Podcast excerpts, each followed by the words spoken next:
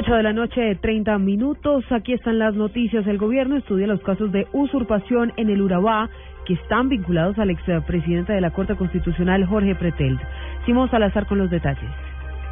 La unidad de restitución de tierras informó que actualmente se estudian los casos de la vereda Puya Arriba de San José de Mulatos, exactamente en la zona 35, donde más de un centenar de familias reclaman haber sido despojadas de su tierra. Esta intervención es de gran importancia para la unidad, dado que ese territorio constituye un referente para el conflicto armado en la región de Urabá y en general para todo el país. La unidad de restitución de tierras manifiesta que tan pronto termine el periodo instructivo, determinará los casos que irá ante los jueces especializados y se pronunciará dentro de la oportunidad legal.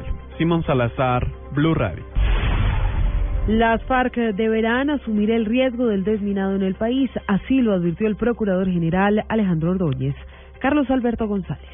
Así es, Silvia, pues las FARC son las que deben realizar ese desminado, poner en riesgo sus vidas eh, de estos artefactos que sembraron en distintos eh, territorios, en distintas zonas eh, del país, en donde sembraron también dolor y muerte. Así se refirió el procurador Alejandro Ordóñez al recalcar que el monitoreo de este desminado debe estar precisamente a cargo de las fuerzas militares.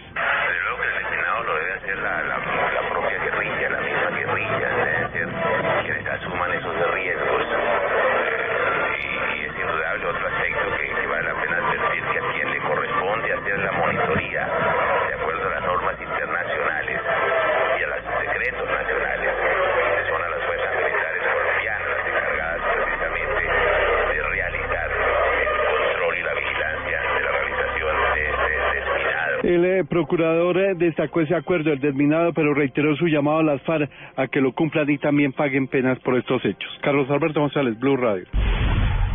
8 de la noche, 32 minutos. Más noticias en Blue Radio. La Asociación Hotelera y Turística de Colombia, Cotelco, advirtió que los últimos atentados ocurridos en Bogotá y que ya suman siete en lo que va ocurrido del año, significan un retroceso en la seguridad y una problemática para la seguridad nacional.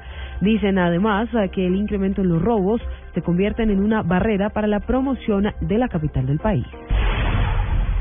Fueron convocadas ah, para el domingo protestas en todo Brasil en contra de la presidenta Dilma Rousseff. Esto en medio de la mayor investigación por corrupción que afronta ese país por el escándalo al interior de Petrobras. Menos de tres meses después de haber iniciado su segundo periodo presidencial, Rousseff enfrenta duras críticas incluso por el estancamiento económico que vive Brasil. Y vuelve el control al doping en el fútbol profesional colombiano.